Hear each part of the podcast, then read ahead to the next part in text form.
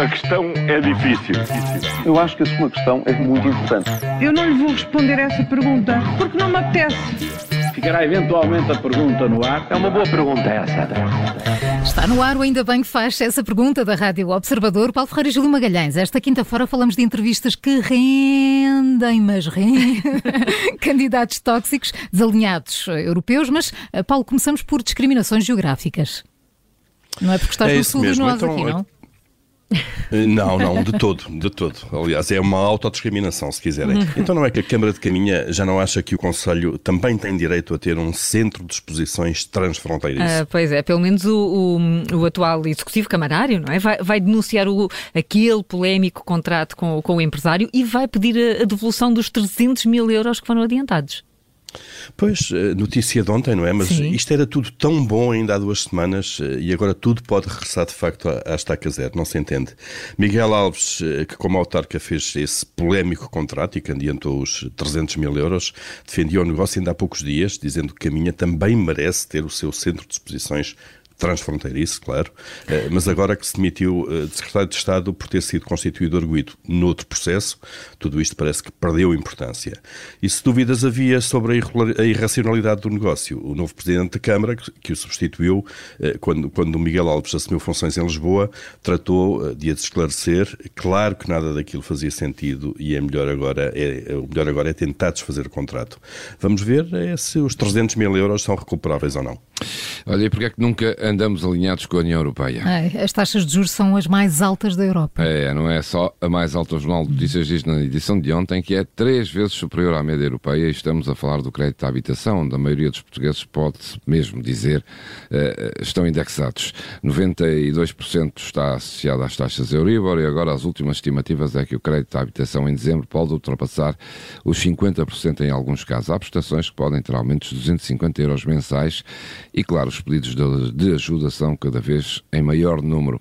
Andamos sempre a falar de chegar ao nível europeu, mas quando toca a pagar, ficamos sempre muito mais à frente. E neste caso, estar à frente é ficar pior. Olhem, será que o Partido Republicano dos Estados Unidos vai permitir que Donald Trump se imponha como candidato presidencial? Bem, o ex-presidente pelo menos quer ganhar vantagem ao apresentar-se já para a corrida.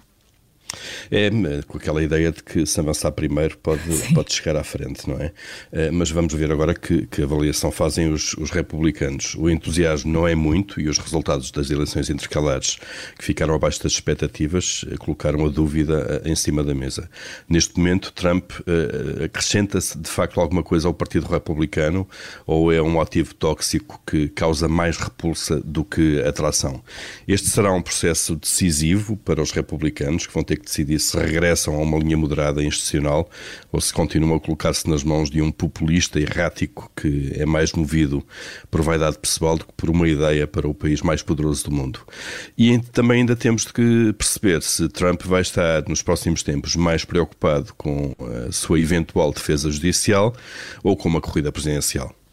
Está a chegar o Campeonato do Mundo. Por quanto tempo mais vamos ter que ouvir falar da entrevista de Cristiano Ronaldo? Ah, Júlio, se calhar mais um bocadinho, não é? Lá sobre o campeonato do mundo, que como disse está quase a chegar, parece que não é tão assunto. É verdade. Ontem, Fernando Santos, selecionador, deu a primeira conferência de imprensa desde que a seleção entrou em estágio para o Mundial.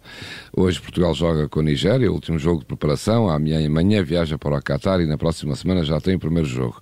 Pois bem, ontem, nenhuma questão sobre como está a decorrer a preparação, como estão os jogadores, quem vai jogar, como vai jogar e como está a ser preparado este Mundial. Cristiano Ronaldo foi o alvo de quase todas as perguntas, algumas repetidas, e isto não vai ficar por aqui. Hoje e amanhã a RTP transmite a entrevista na íntegra do jogador, que já passou no canal inglês, e cujos principais temas já todos vimos e ouvimos, mas não nos vamos livrar tão cedo deste assunto. Júlio Magalhães e o Paulo Ferreira com as perguntas que marcam a atualidade. Amanhã a nova edição é sempre depois das notícias das sete. A questão é difícil. Eu acho que a sua questão é muito importante.